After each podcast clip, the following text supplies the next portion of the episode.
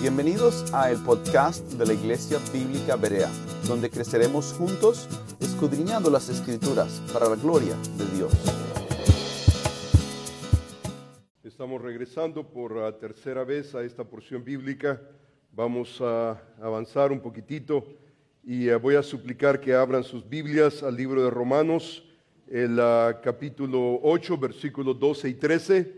Y ah, vamos, hermanos, a, a añadir un pasaje de la Escritura el día de hoy que ah, definitivamente trata con el tema que estamos tratando, cómo matar el pecado. Esta es nuestra obligación, no solamente moral, ética, pero espiritual. Ah, esta es nuestra responsabilidad que tenemos como creyentes. Ah, la escritura nos enseña y nos dice, así que hermanos, dice que deudores somos no a la carne, para que vivamos conforme a la carne. Porque si vivimos conforme a la carne, dice que moriremos. Mas si por el Espíritu hacéis morir las obras de la carne, dice que viviréis.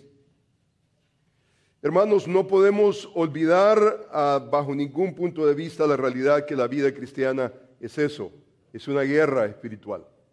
E, es una guerra que no, ah, no va a terminar sino hasta que ah, estemos delante de la presencia del Señor. Mientras estemos en este lado de la eternidad, vamos a tener que pelear la buena batalla de la fe que está enfrente de nosotros. Ahora, hay hermanos que definitivamente a pensar, por ejemplo, en la vida cristiana, concebirla como una guerra, simplemente ah, para muchos es inconcebible. Algunos básicamente dicen, ah, la vida cristiana yo mejor la percibo como una familia en Cristo. Ahora, si usted concibe la vida cristiana como una familia en Cristo, no está necesariamente mal porque metafóricamente en las escrituras leemos nosotros que la vida cristiana es como una familia en Cristo. Nosotros somos hijos de Dios. E, es más, si usted observa básicamente este concepto, por ejemplo, analítico, usted ve, por ejemplo, este concepto de comparación de la vida cristiana, usted observa que la vida cristiana nosotros leemos que es básicamente como una carrera. Y entonces el cristiano que es, es un atleta, ¿no es cierto? Es un atleta y esa es una imagen increíblemente importante en la vida cristiana. Eh, vemos, por ejemplo, que la vida cristiana en, eh, en, Segunda de Timoteo, por ejemplo, Primera de Timoteo, hay tantos pasajes, Primera de Corintios capítulo 9, la vida cristiana básicamente es como, como un labrador, como un, un, agrícola, una persona que, que siembra buena semilla. Y entonces él viene a ser básicamente un labrador y no hay problema en concebir la vida cristiana como una familia o como un labrador o como un atleta. Absolutamente somos hijos de Dios. Pero el pasaje de hoy nos enseña que la vida cristiana es realmente como un soldado. Ahora, si somos soldados, hermanos, si somos soldados, entonces hay una guerra. Ahora, es cierto que la familia eh, es, digamos, un concepto más noble tal vez, es un concepto más amable, es una metáfora tal vez más aceptable en nuestros medios. Pero hermanos, usted se da cuenta que esto no es un asunto de pick and choose. No es un asunto de a mí me gusta esto, pero no esto. la vida cristiana es un paquete. Es más, cada metáfora no nos provee todo, pero cada metáfora nos provee ciertos elementos que nos ayudan a vivir la vida cristiana. Por ejemplo, si pensamos nosotros en la vida cristiana como una familia y todos nosotros somos hijos de Dios, y tenemos un Padre, bueno, eso nos relaciona no solamente con nuestro Padre, pero nos relaciona, relaciona los unos con nosotros y somos hermanos en Cristo. Pero si usted se da cuenta, si nosotros pensamos en la metáfora de la guerra, el soldado, no nos relaciona necesariamente con nuestro hermano, nos relaciona básicamente con nuestro enemigo número uno que nos quiere muertos nos relaciona con el pecado, nos relaciona con el mundo. O, sea que los creyentes tienen una guerra declarada de parte de Satanás, el pecado y el mundo que está a nuestro alrededor. Y entonces pensar en la guerra, pensar en esa metáfora, esa imagen de la guerra, nos ayuda a pensar no tanto en la responsabilidad que tenemos con el hermano, no es tanto la responsabilidad que yo tengo como atleta de correr la buena carrera de la fe. Tiene que ver y tiene que ver con la realidad de matar el pecado. Y necesitamos recordar siempre las palabras de Owen. John Owen, se recuerda usted, e, él nos enseña a nosotros a cómo matar el pecado. Y las palabras legendarias de él, básicamente, que no son necesariamente de él, son expresiones paulinas. Lo que él dice es, si tú no matas el pecado, el pecado te mata a ti. Y entonces aquí es un asunto de sobrevivencia. Aquí es un asunto, aquí, no, no, es una ida al parque, no es ir a Disneyland. Esta es tu vida.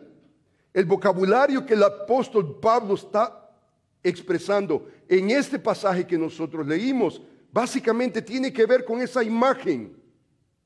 Deudores somos no a la carne para que vivamos conforme a la carne, porque si vivimos conforme a la carne, moriremos. Mas si por el Espíritu hacéis morir. Esto tiene que ver y tiene que ver con una guerra. Hacer morir las obras de la carne. Dice que viviréis. O sea que, en otras palabras, no podemos ser controlados por la carne, por nuestros instintos pecaminosos que batallan en contra de nuestra alma. Necesitamos nosotros, como dice la Escritura, por el Espíritu por el, no por la carne, no por tu habilidad, sino por el Espíritu hacer morir las obras de la carne. O sea que esta realmente es una guerra y no es una guerra al otro lado, en el Golfo Pérsico, no, es una guerra muy cerquita, es interna, es una guerra interna. El día de hoy vamos a avanzar en el sentido de que esa guerra comienza y comienza en la mente del creyente.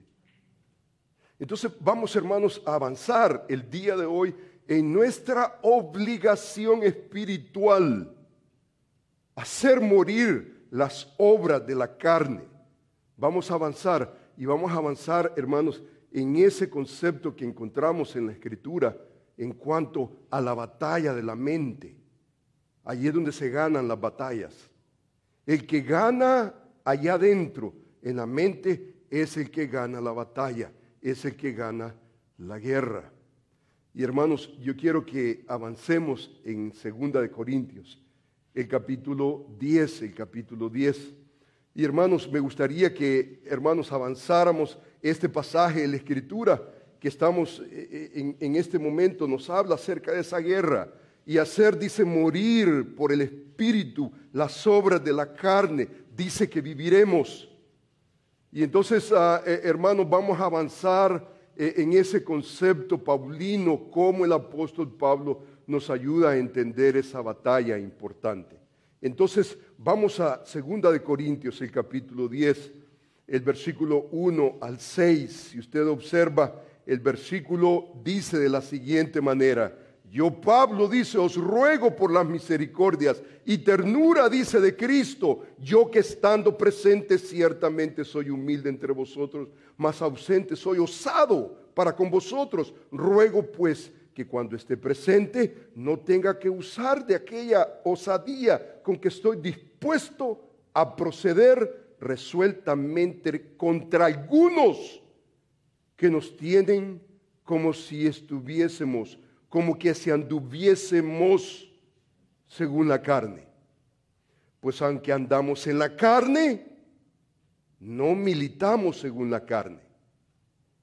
Dice el versículo 4, porque las armas de nuestra milicia no son carnales, sino poderosas en Dios para la destrucción de fortalezas derribando argumentos y toda altivez que se levanta contra el conocimiento de Dios y llevando cautivo todo pensamiento a la obediencia a Cristo y estando prontos para castigar toda desobediencia cuando vuestra obediencia sea perfecta.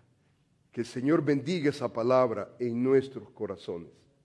Aquí está el apóstol Pablo, tiene un contexto y es un contexto que necesitamos nosotros apreciar. Segunda de Corintios. Ahora, si nosotros hemos leído la correspondencia del apóstol Pablo con la iglesia en Corintios, estamos más ubicados en cuanto a lo que está ocurriendo aquí en el capítulo 10. El capítulo 10 básicamente eh, es el comienzo de una sección importante en el libro, es más, Usted lee el capítulo 1 al capítulo 9, es toda una sección.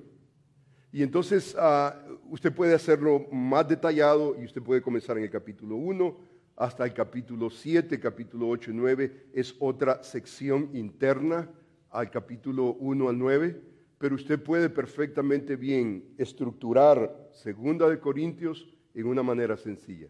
Dos partes. La primera parte capítulo 1 al 9, y el apóstol Pablo está tratando con los hermanos, tratando de convencer a los hermanos, exhortándoles a que ellos se mantengan fieles, que se mantengan no solamente fieles al Señor, pero leales al ministerio del apóstol Pablo. Y entonces en esa porción, capítulo 1, capítulo 9, tenemos nosotros evidencia que el apóstol Pablo ha sido exitoso con la mayoría de los hermanos en la iglesia en Corintio y muchos básicamente han respondido positivamente al ministerio del apóstol Pablo. Pero comienza el capítulo 10 y ya usted se da cuenta cómo comienza el capítulo 10. El capítulo 10 básicamente el apóstol Pablo está tratando con aquellos que no se han arrepentido, con aquellos que el apóstol Pablo dice básicamente, yo estoy resuelto, completamente resuelto. Es más, el apóstol Pablo dice en el versículo 1, si usted se da cuenta, yo Pablo os ruego por la, por la mansedumbre, ternura de Cristo. Yo que estando presente ciertamente soy humilde entre vosotros, mas ausente soy osado para con vosotros. Ruego, vea usted el ruego, ruego pues que cuando esté presente no tenga que usar de aquella osadía con que estoy dispuesto a proceder resueltamente contra algunos que nos tienen como si anduviésemos según la carne. O sea que aquí hay una acusación. El apóstol Pablo está siendo acusado. Ahora, e, estamos e, e, tratando con una cultura, una iglesia que básicamente está embebida eh, en, en las cosas que se ven, en la apariencia, lo que brilla, y entonces eh, la iglesia está saliendo. No, debemos de olvidar que el apóstol Pablo está escribiendo esta carta y desde el momento en que él entró a, Corinto, vemos nosotros que eh, los hermanos han crecido, pero no han crecido como deberían de haber crecido. Y el apóstol Pablo ha exhortado a algunos hermanos, es más, la mayoría, capítulo 1 al 9, han respondido a su ministerio pero hay residuos, hay individuos que todavía están y están contimaces, están con una actitud rebelde, no solamente quieren someterse al señorío de Cristo, pero están básicamente acusando al representante principal de la, iglesia, el apóstol Pablo. Y entonces lo están acusando como que si él anduviese en la carne. Ahora, e, el capítulo, usted lee el capítulo 10 al 13, usted observa, el apóstol Pablo no era una figura impresionante. E, él dice, por ejemplo, él habla, aunque yo sea tosco, dice, en mi palabra, tosco en el sentido de en comparación a la retórica que abundaba en ese tiempo, la retórica que ocurría a consecuencia del mundo griego era impresionante. Muchos de estos hombres cobraban por su propia, por la misma retórica con que hablaban, eran increíblemente pulidos en su oratoria, increíble, sorprendente. El apóstol Pablo no. El apóstol Pablo dice, aunque, dice el apóstol, aunque dice, mi presencia entre vosotros dice que es tosca, no en conocimiento, dice él. En conocimiento bajo ningún punto de vista. Y como que el apóstol Pablo está básicamente exaltando lo que realmente cuenta en una iglesia en la vida cristiana. No son las cosas que se miran, no, no es la retórica, no es la oratoria, no es lo, lo que el mundo básicamente se impresiona, es el conocimiento de Dios realmente, el que transforma la vida de los hombres. Es el Evangelio de Jesucristo. Usted lee, por ejemplo, Primera de Corintios, capítulo 1 y el capítulo 2.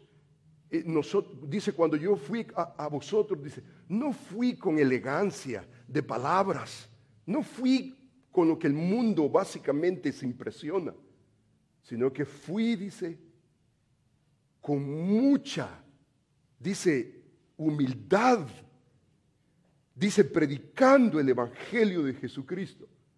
Él no quería saber otra cosa para que el poder no fuera en su habilidad humana de oratoria, sino en el poder de Jesucristo. O sea que todo este argumento usted lo ve en primera, segunda de Corintios. La correspondencia eh, entre Pablo y la iglesia tiene que ver y tiene que ver con esta realidad. Y entonces el capítulo 1 al 9 básicamente es la mayoría que ha sido confrontado, ha sido y, y han respondido apropiadamente pero el capítulo 10 al 13 es aquellos que todavía están rebeldes y básicamente están rechazando el ministerio del apóstol Pablo. Y entonces el apóstol Pablo dice, yo estoy resuelto, dice, a confrontar o ruego, dice, que cuando esté presente no tenga que usar con aquella osadía, con que estoy dispuesto a proceder, resueltamente contra algunos. E, e, eso es importante porque no son todos que nos tienen como que si anduviésemos en la carne. Y entonces el versículo 3 dice, pues aunque andamos en la carne, no militamos según la carne. Y entonces hace un juego de palabras. En otras palabras, lo que está diciendo Pablo es, aunque somos humanos, no militamos humanamente. Esa frase, ese juego de palabras, lo que el apóstol Pablo está diciendo es, aunque andamos en la carne, aunque tenemos carne, huesos, sangre. No militamos humanamente. Él dice más bien en el versículo 4, las armas de nuestra milicia dice que no son carnales, no son carnales, no son humanas, sino que son poderosas en Dios. Y usted se da cuenta toda la metáfora. Toda la metáfora está básicamente dominada con el concepto pues aunque andamos en la carne, no militamos.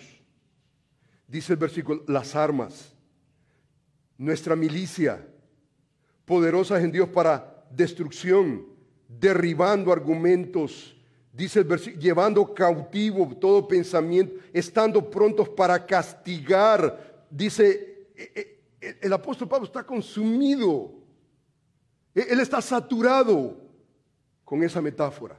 La vida cristiana es eso. La vida cristiana es una guerra. Es una guerra espiritual y esa guerra espiritual no es allá al otro lado del África. Esa guerra espiritual está aquí adentro, en nuestra mente y en nuestro corazón. Allí es donde nosotros comenzamos.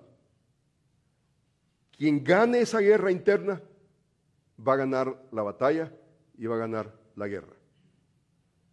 Hermanos, los que estamos en el ministerio nos damos cuenta de situaciones tristes, situaciones terribles. E, esta madrugada, por ejemplo, fui levantado para recibir una llamada telefónica de alguien que hizo overdosis, muerto en un ah, hotel, una familia de nuestra iglesia muy cercana.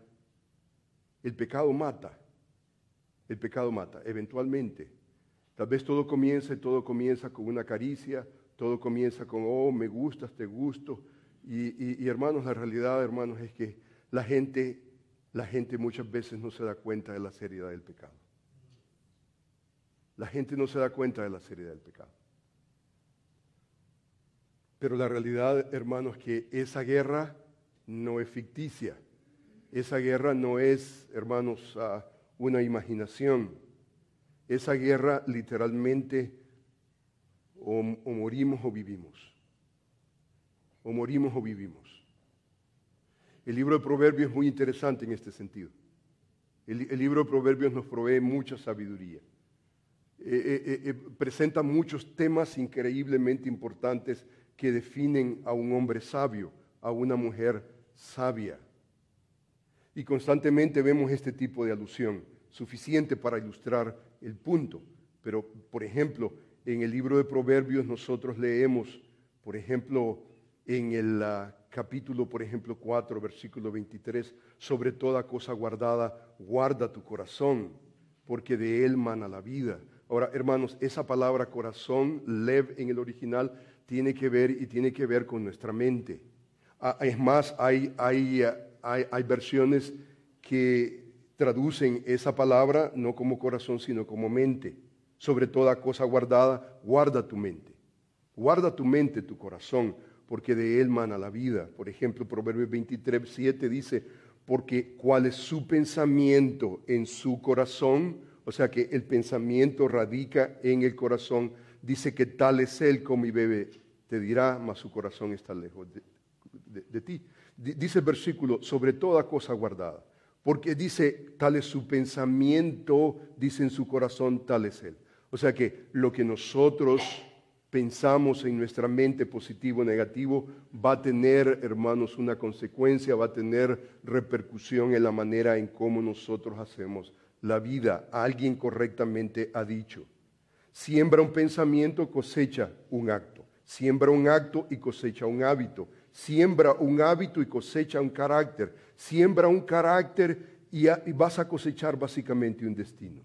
Todo comienza, comienza con la mente. El hermano MacArthur comenta en este libro que recomiendo enormemente, este libro, The Vanishing Conscience. No sé si está en, en español, pero le recomiendo que usted agarra ese libro, búsquelo, búsquelo.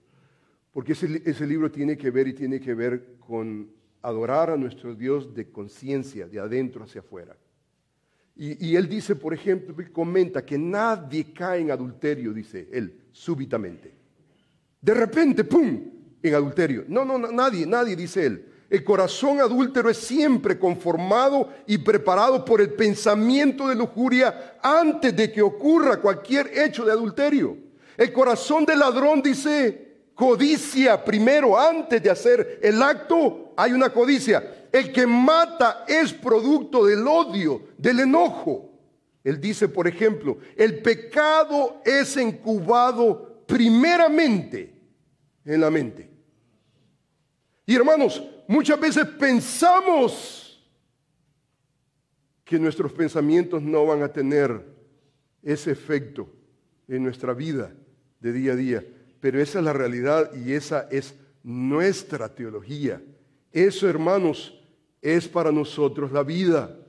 Y entonces el apóstol Pablo en segunda de Corintios, e-, él está siendo acusado y está siendo acusado de, de caminar en la carne. No es impresionante. Lo que tiene que decir simplemente no contribuye. Y el apóstol Pablo dice, hermanos, no se equivoquen que aunque andamos en la carne, no militamos según la carne. Y una de las cosas que el apóstol Pablo hace es como lo hace en sus escritos. Si usted lee los escritos del apóstol Pablo, constantemente él está en un discurso y de repente hace un paréntesis. Un paréntesis que no tiene que ver necesariamente con toda la argumentación, pero de alguna manera ese paréntesis es increíblemente provechoso para entender conceptos importantes en la vida cristiana. Este es uno de ellos. E, este caso es uno de ellos. Si usted observa, por ejemplo, Segunda de Corintios, observe usted conmigo el pasaje que estamos tratando en Segunda de Corintios, en el capítulo, por ejemplo, el capítulo 10, versículo 4 al 6. Dice, porque las armas de nuestra milicia, dice, no son carnales, sino, dice, poderosas en Dios para la destrucción, ve usted, de fortalezas, derribando argumentos, toda altivez que se levanta contra el conocimiento de Dios, llevando cautivo todo pensamiento a la obediencia a Cristo, estando prontos para castigar toda desobediencia cuando vuestra obediencia sea perfecta. Usted se da cuenta que el énfasis del apóstol Pablo no es allá, es aquí, adentro, en nuestro corazón, en nuestra mente.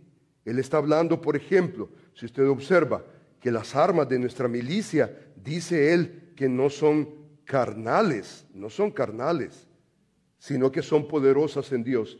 ¿Para qué cosa? La destrucción de fortalezas. Derribando qué cosa? Argumentos. Toda altivez. Y altivez que se levanta en qué? En contra del conocimiento de Dios. Llevando cautivo qué cosa? Todo pensamiento a la obediencia de Cristo. Entonces, este pensamiento son pensamientos desobedientes a la obediencia de Cristo. Dice el versículo bíblico, y estando prontos para castigar toda desobediencia cuando vuestra obediencia sea perfecta. Si usted lee la carta completa de 2 de Corintios, especialmente capítulo 10, usted se da cuenta que este es un paréntesis, un paréntesis que tiene que ver y tiene que ver no necesariamente con todo el argumento de la carta, sino tiene que ver con la realidad de cómo el cristiano gana la guerra de la mente, cómo batalla internamente. Y, hermanos, es esto que el apóstol, este paréntesis, cuando usted llegue al cielo, dígale, dígale al Señor, mira, Señor, gracias por, porque me salvaste y déjame voy con Pablo y le digo gracias, porque esto realmente salvó mi vida. En mi manera en cómo vivir la vida cristiana. En cómo esto, hermanos, es una guerra de todos los días. Usted comienza cada mañana y, hermanos, usted comienza y usted no puede pensar en otros términos, sino esta es una guerra, esta no es una, ida al parque. Ah, si hay triunfos, tenemos que celebrarlos y tenemos que celebrarlos con la mentalidad que Satanás anda como león rugiente buscando a quien devorar. Y si usted va a celebrar algo, celébrelo. Tenemos que celebrarlo, pero tenemos que celebrarlo dentro de ese contexto. Y ese contexto tiene que ver, hermanos, con esta batalla que Pablo básicamente está presentando en este pasaje bíblico. Él está hablando, por ejemplo, dice que las armas de nuestra milicia no son carnales, no son humanas, no es ingenio humano, no son ideologías, no es filosofía humana, no es religión humana. Dice el versículo, son poderosas en Dios para la destrucción de fortalezas. Ahora, e, esta es una imagen increíblemente preciosa. Usted se da cuenta, primer siglo, usted hasta el día de hoy, usted va a Europa, e, existe este concepto de fortalezas. Ciudades edificadas en una montaña casi impenetrables, impenetrables hay murallas alrededor y entonces casi son, son ah, lugares de protección donde nadie, nadie puede penetrar. Y entonces dice la escritura que las armas de nuestra milicia son poderosas para la destrucción de esas fortalezas que de alguna manera nosotros creamos en contra del conocimiento de Dios paramos nosotros esas fortalezas, esas murallas atrincheradas, que no, no permitimos que el conocimiento de Dios pueda penetrar. Le decimos a alguien, ¿cómo está su matrimonio? Ah, bien, excelente, lindo. Y después de tres meses se están divorciando. Es, una pared. Yo, recuerdo, le preguntaba yo, por ejemplo, a alguien que veía casi tres meses, ¿Y cómo, cómo está todo? ¿Cómo está tu esposa? ¿Cómo está tu... Oh, me decía él siempre las palabras, fantastic. Era tan fantástico que yo no le creía. No le creía que fuera. Hombre, yo tengo mi esposa, aquí está, 30 años. Y usted me pregunta a mí, mi matrimonio. Not every time. Fantastic. No way, no, no, no. Hay momentos que, oh my goodness, usted me dice, el matrimonio son como cinco minutos debajo de agua, ¿verdad? Son momentos difíciles. Y gracias al Señor que mi esposa y yo hemos aprendido a pelear para la gloria de Dios, para la gloria de Él. Pero eso de que fantástico. me recuerdo que dos años después, en divorcio. Oh, it wasn't that fantastic entonces. No era tan fantástica la cosa. Era fantasmagórico la cosa. y no se había dado cuenta que era. No, ¿sabe lo que eso es? Son, son fortalezas. Entonces, el conocimiento de Dios quiere entrar y entonces tenemos nosotros un parapeto, tenemos nosotros de alguna manera una estructura casi impenetrable. Hermanos, las armas de nuestra milicia son poderosas para la destrucción, dice de fortalezas, derribando argumentos. Dice toda altivez, argumentos, viene esa palabra logística, tiene que ver con los argumentos que nosotros presentamos para tratar la manera de preservar la desobediencia en contra de la palabra de Dios. Alguien le está, por ejemplo, hablando y allá en su mente usted está ya pensando en los argumentos que va a preparar para su defensa.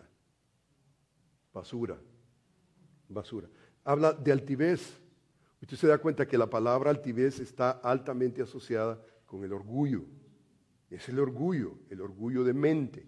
E, e, esa altivez dice que se levanta contra el conocimiento de Dios. O sea que el problema acá es cuál, es el, beat, el, el son que nosotros vamos a utilizar.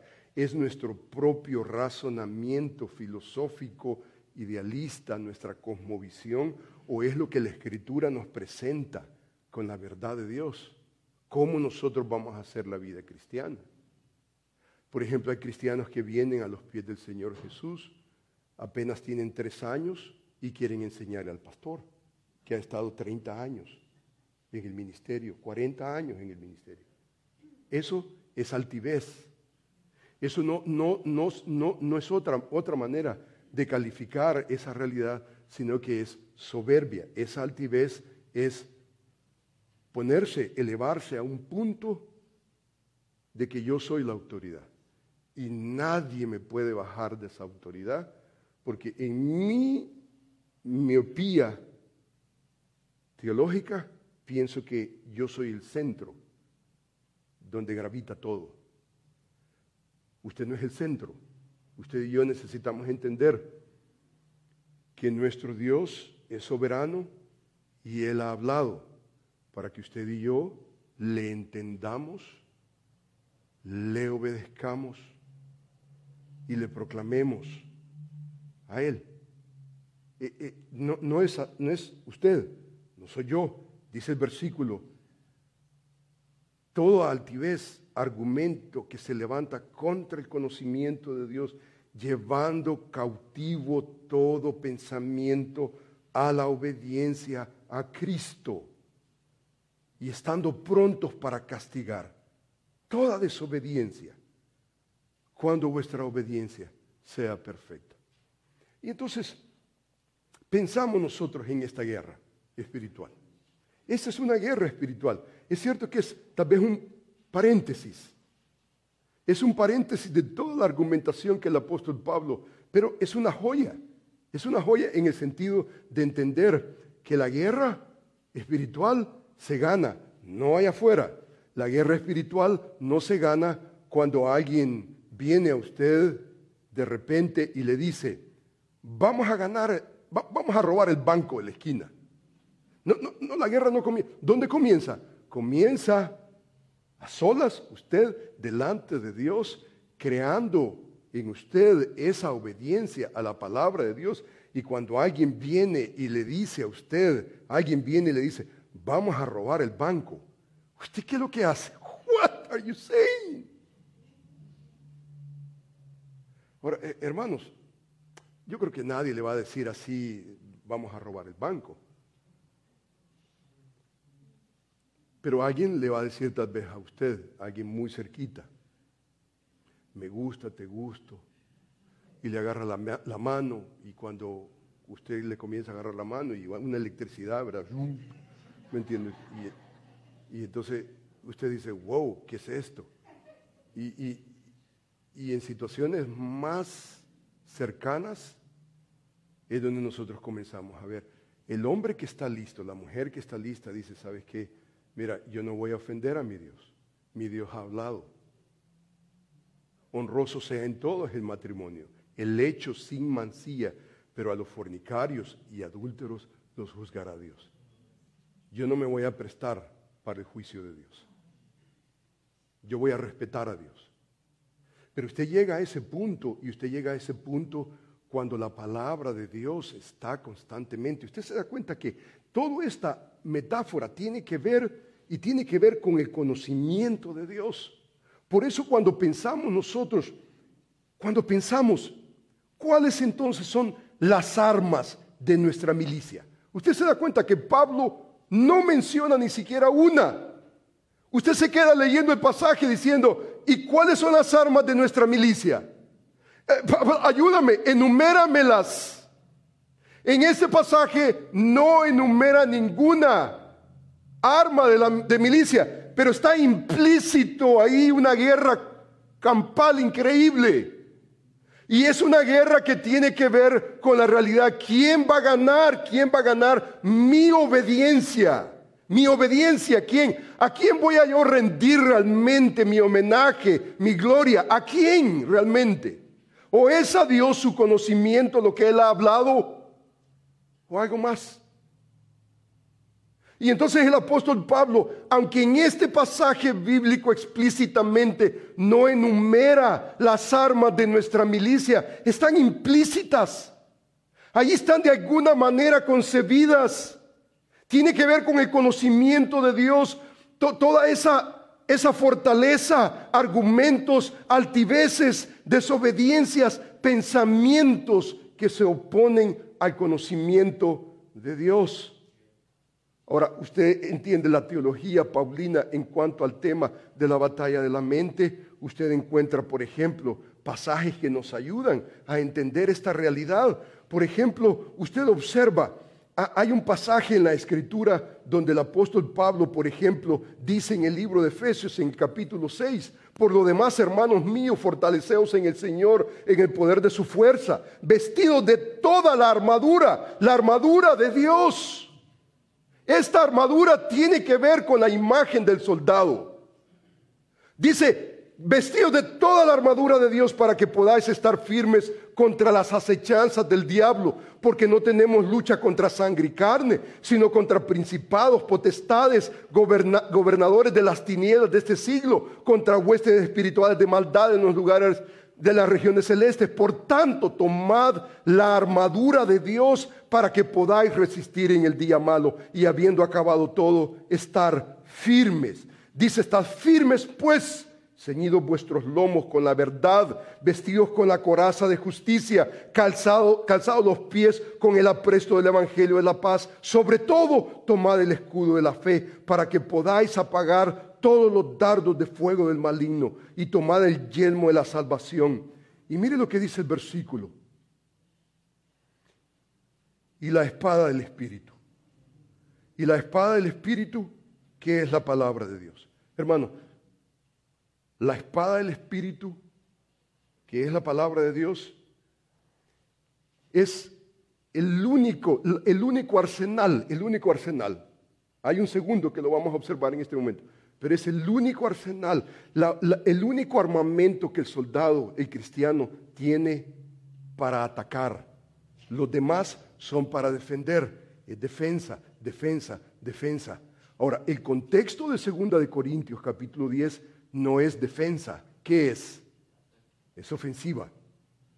Es ofensiva. Y hermano, en base a esa realidad, hermanos, el arma principal del cristiano es la espada del Espíritu, que es la palabra de Dios. Y hermanos, en segundo lugar, ya que estamos en este pasaje bíblico, dice el versículo bíblico, orando en todo tiempo.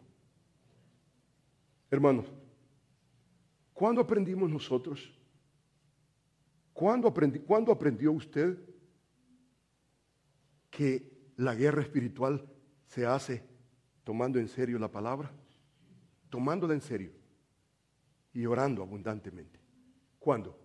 Hermanos, en el momento en que el Señor casi lo salvó, en ese momento el Señor, el Señor. Es muy probable, si usted estuvo en una iglesia saludable, usted aprendió los primeros pasos de la vida cristiana.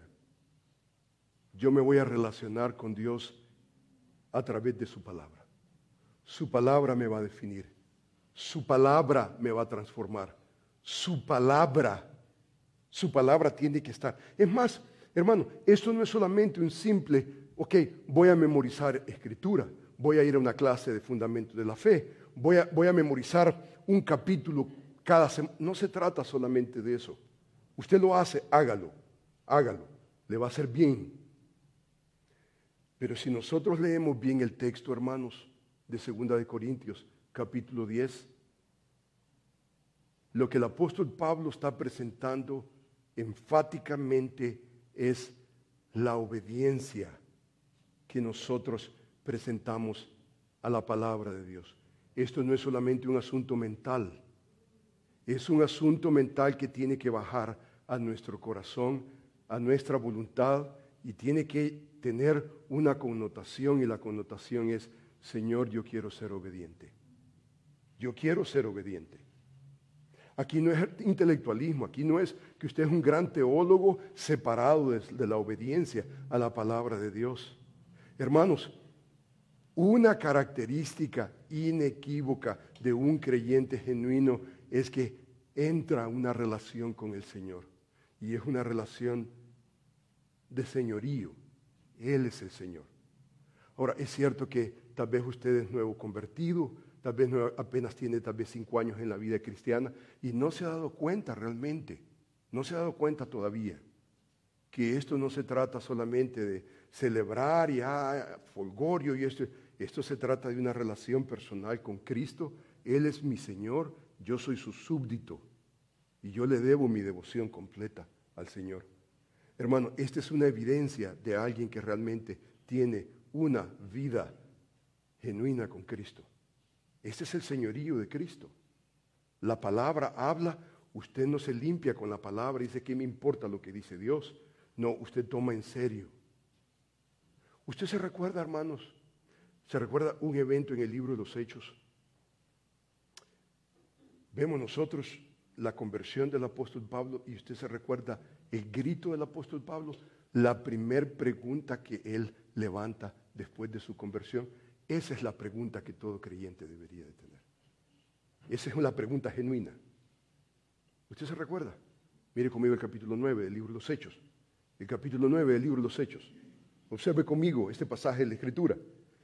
En este pasaje nosotros vemos algo increíblemente precioso, porque en este pasaje nosotros observamos básicamente ese grito de necesidad que debe de estar en los creyentes. Cuando un, creyente genuino viene a una relación con Cristo, la primer pregunta que tiene en mente, en corazón, es esa pregunta que Pablo alzó después de su conversión. ¿Y sabe cuál es la pregunta? ¿Qué haré, Señor? ¿Qué haré, Señor? Y hermano, ¿qué haré, Señor? Hay una relación. ¿Quién es el Señor? Tú no eres el Señor. Bájate del caballo antes de que el Señor tenga que humillarte. Bájate. Voluntariamente. ¿Qué haré, Señor? Y el Señor me dijo, levántate, ve a Damasco, allí se te dirá todo lo que está ordenado que hagas. Esa pregunta y ese comentario tiene que ver con la sumisión al Señor.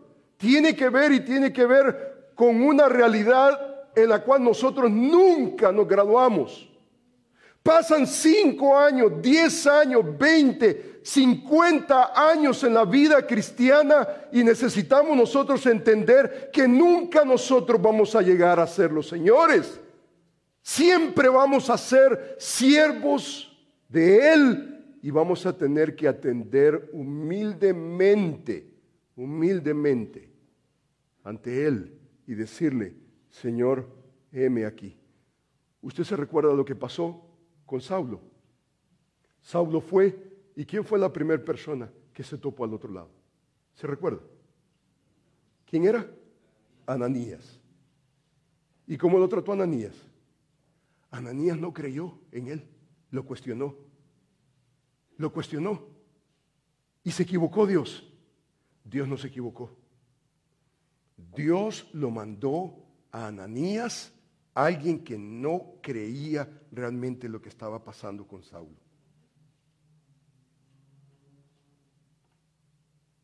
Y Dios ministró a Saulo a través de Ananías. A Ananías le costó ver que Saulo estaba siendo genuino. Hermanos, la realidad es que Dios usa individuos, individuos que no son impresionantes tal vez, a nuestra imagen. Usted dice, ah, pero no es europeo. No tiene que ser europeo. Ah, pero es que es Sánchez, no es Sanders. Doesn't have to be. No tiene que. No tiene que ser. No tiene que ser. Dios tiene sus maneras. Dios tiene sus maneras para tratar con nosotros.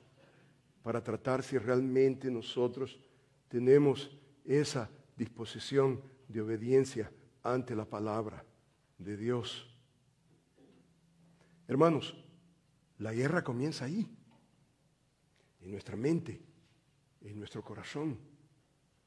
Y hermanos, hablando de esa guerra espiritual, hermano, ya no tengo tiempo y tenemos que aterrizar y no, no, vamos a aterrizar bien, así que amárrense los, los cinturones porque vamos a aterrizar forzosamente. Pero, hermanos, por lo menos, hermanos, por lo menos, hermanos, hablando de la batalla de la mente, hermanos, sobre toda cosa guardada, guarda tu corazón, de él mana la vida. Tal es su pensamiento, en su corazón tal es Él. Hermanos, todo lo que nosotros ingerimos, todo lo que nosotros leemos, todo de alguna manera lo vamos a procesar, sea bueno, sea malo. Si es la palabra de Dios, la palabra de Dios va no va a venir vacía y va a ser la obra eventualmente. Especialmente si nuestra actitud es la actitud que nosotros adoptamos, la de Santiago, que nos dice, pero ser oídores de la palabra, pero no oidores olvidadizos, sino hacedores de la obra. Cuando tenemos la actitud apropiada, hermanos, de cuidar nuestro corazón. Hermanos, ah, desafortunadamente hay hermanos que no tienen filtros, no tienen filtros, no tienen, y usted y yo necesitamos tener filtros. Esta semana, por ejemplo, hablaba con un hermano. Todo lo que pasa por su computadora es filtrado y a mí me llega un email, me llega un email él está tratando con situaciones de pornografía. Y él quiere ser acánabo. Él quiere ser genuino, íntegro. Me llega a mí en el momento en que eso me llega, entonces tenemos reunión, ¿qué está pasando? Y entonces hay una confrontación y con llanto, con mucho dolor, con mucho dolor, por desobedecerle al Señor. Usted y yo necesitamos filtros. Yo, yo no sé lo que va a tomar para su vida pero usted tiene que cuidar su alma, porque tal es su pensamiento en su corazón, tal es él. La televisión, hermanos. Yo tengo dos, dos pasajes, un proverbio y un salmo, que yo quiero que usted se lleve. Y si usted tiene oportunidad, hermanos, llévese este salmo. Allí en la mesita hay unas copias, hermanos. Hay un salmo, hay un proverbio y hay un salmo yo creo que usted debería de ponerlos en la televisión. Yo le llamo los salmos de la televisión, le llamo. Ahora, si usted tiene el criterio y usted tiene la madurez, e, está bien, no tiene que, no tiene que ponerlos ahí. Es más, si usted los pone va a cubrir la pantalla completa. Dos pasajes ahí, que sería bueno, en cierta manera, si usted no tiene control de la televisión. Pero mire el primer pasaje. Este es Proverbios. ¿Usted tiene Proverbios? Observe usted conmigo este pasaje. Proverbios capítulo 15, versículo 14, dice, el corazón entendido, ¿qué es lo que busca? Busca la sabiduría, mas la boca de los necios se alimenta de qué cosa? Se alimenta. Ahora, alimento físico, no, está hablando de la sabiduría. ¿De qué se alimenta el necio? Se alimenta de necedades. Mire lo que dice esta versión. El corazón entendido va tras el conocimiento. La boca de los necios se nutre de tonterías. Eh, hermanos, en la televisión pasa tanta tontería. No, hermanos, no, no es, es sino necedad, tonterías, estupideces. Es más, mire lo que dice esta versión. El hombre inteligente procura saber. La boca del necio dice que se llena de estupideces. Ponga este pasaje. Ponga este pasaje en la televisión. Usted tiene control. Si es una estupidez, eh, eh, esto simplemente es necedad. Esto es tontería. Mire esta versión en inglés lo que dice. A wise person is hungry for knowledge, while the fool feeds for what? Trash. Don't trust your mind. Su mente no es un basurero. Su mente no es un basurero. ¿Sabe lo que esto significa, hermano? Un pensamiento va a generar, va a concebir un acto. ¿Dónde usted va a comenzar? Cuidando su corazón. Mire este salmo. Este salmo dice, no pondré delante de mis ojos cosa injusta. Aborrezco la obra de los que se desvían. Ninguno de ellos se acercará a mí. No pondré delante de mis ojos cosa injusta. Mire esta versión lo que dice. No pondré cosa indigna delante de mis ojos. Aborrezco la obra de los que se desvían. No se aferrará a mí. Mire, lo que dice las versiones en inglés. I will, I will not look with approval on anything that is vile. Hermano, si hay algo indigno, si hay algo injusto, y hermano, nuestra cultura, Hollywood, está constantemente. No es la sabiduría de Dios, no es la justicia de Dios, no es lo correcto de Dios. Es basura, es necedad. Y dice, no pondré delante de mis ojos cosa injusta, indigna, vile, dice, I hate what the faithless people do. I will have no part in it. No, absolutamente. No, no. Ahora, usted se da cuenta, hermanos, programas que están alrededor de violencia, y entonces usted dice, ah, pero es ketchup, no, no es sangre real. Pero ¿qué es lo que están celebrando? ¿Qué es lo que están emulando? ¿Qué es lo que están representando a través de ese ketchup? Son actos viles de violencia que usted simplemente no los quiere. Cuando yo estaba chiquito, mi hermano y yo, mis hermanos, veíamos Kung Fu. De chiquito veíamos, yo sé que eso ya no existe, pero Kung Fu, veíamos Kung Fu. Terminaba la película de Kung Fu y ¿qué cree que nosotros hacíamos? Casi nos matábamos, nos matábamos. Monkey see, monkey do. El mono ve y el mono, ¿qué es lo que hace? Lo que está viendo. No necesitamos nosotros pero usted se da cuenta, hermano, no necesitamos, hermanos, vulgaridad, no necesitamos. Hermano, en el momento que usted ve, eh, no, es basura. Es basura. Eh, eh, hermano, viene la próxima semana el, Super Bowl. El Super Bowl viene. Y usted se da cuenta, hermanos, compañías invierten millones y millones de dólares en un minuto, 60 segundos. 60 segundos para estar presente ante millones y millones de espectadores. ¿Sabe por qué? Invierten millones y millones de dólares porque ese ad, ese anuncio va a tener un efecto. Su producto se va a vender. Hermanos, no ensucie su mente, su corazón. Tome la palabra de Dios en serio. Relaciónese con la palabra. desarrolle una actitud de obediencia. Si usted anda en el caballo blanco, altivo, soberbio, pensando que usted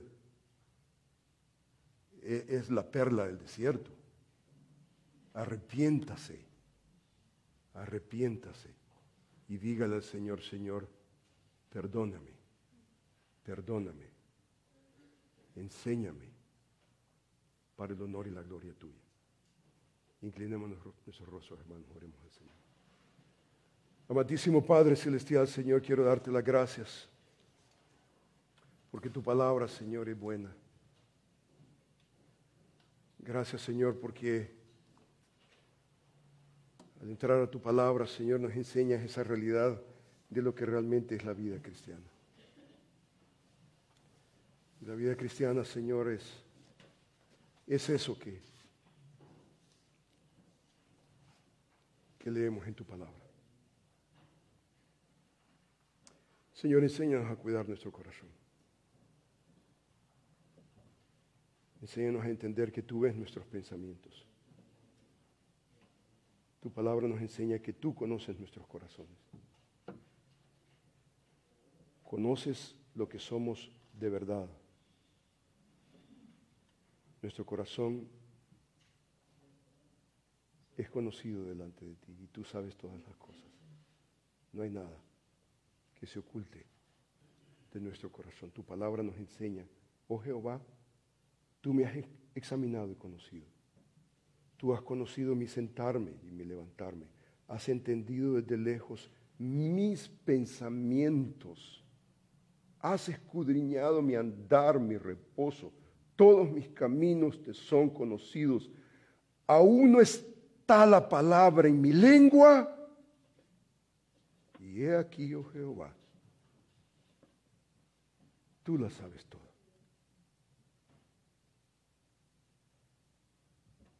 Detrás y delante me rodeaste.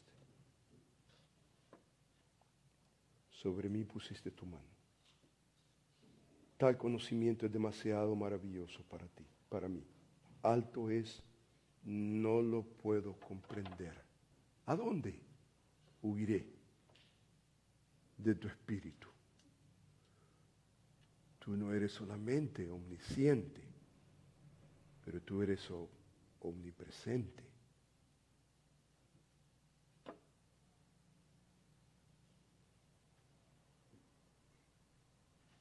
Señor, yo suplico en el nombre de Jesús que podamos, Señor, ser genuinos, auténticos, de adentro hacia afuera. Que seamos caracterizados por ser hombres, mujeres, obedientes. Es cierto, Señor, que la obediencia en nuestra cultura no es algo apreciable. Es cuestionado. Pero Señor, leemos tu palabra y no podemos sino darte la gracia, Señor, porque tú, Señor, demandas esa obediencia para nuestro propio provecho y pones ananías en nuestra vida para nuestro propio provecho. Señor, yo te alabo, te glorifico. Y suplico, Señor, por esa batalla de la mente. Enséñanos, Señor, a pelear la buena batalla de la fe. Señor, gracias por tu bondad suplicar, Señor, por esta familia que está destrozada. Hay una familia destrozada porque el pecado ha llevado a la muerte a un miembro de la familia. Qué dolor, Señor. Qué trágico. Señor, no queremos terminar en desobediencia. No queremos terminar deshonrando tu precioso nombre. Queremos amar tu nombre. Y creemos, Señor, que todo comienza con esa batalla de la mente. Bendice a tu pueblo. Bendice Berea. Que todos seamos caracterizados por obediencia. Que todos promovamos la obediencia a tu palabra. Que no seamos caracterizados por rebeldes. Quita limpia, Señor, cualquier rebeldía en el cuerpo de Cristo. Esas son enfermedades que matan el cuerpo. Señor, queremos ser reconocidos por hombres y mujeres que cuando tú hablas, nosotros buscamos cómo entenderte, obedecerte, honrarte, proclamarte, Señor, para el honor y la gloria tuya. Te bendecimos, te damos gracias por tus bondades. Queremos recordar a Kim Señor, abrázala en su necesidad, fortalécela. Y nuevamente, Señor, gracias te doy por lo bueno que tú eres en nuestras vidas. Te agradecemos en el nombre de Jesús y para tu gloria, Señor. Amén. Gracias por escuchar el podcast de la Iglesia Bíblica Berea. Escúchanos en anchor.fm, Spotify, Google Podcast y más. Iglesia Bíblica Berea existe para exaltar a Dios, edificar a los santos y evangelizar a los perdidos.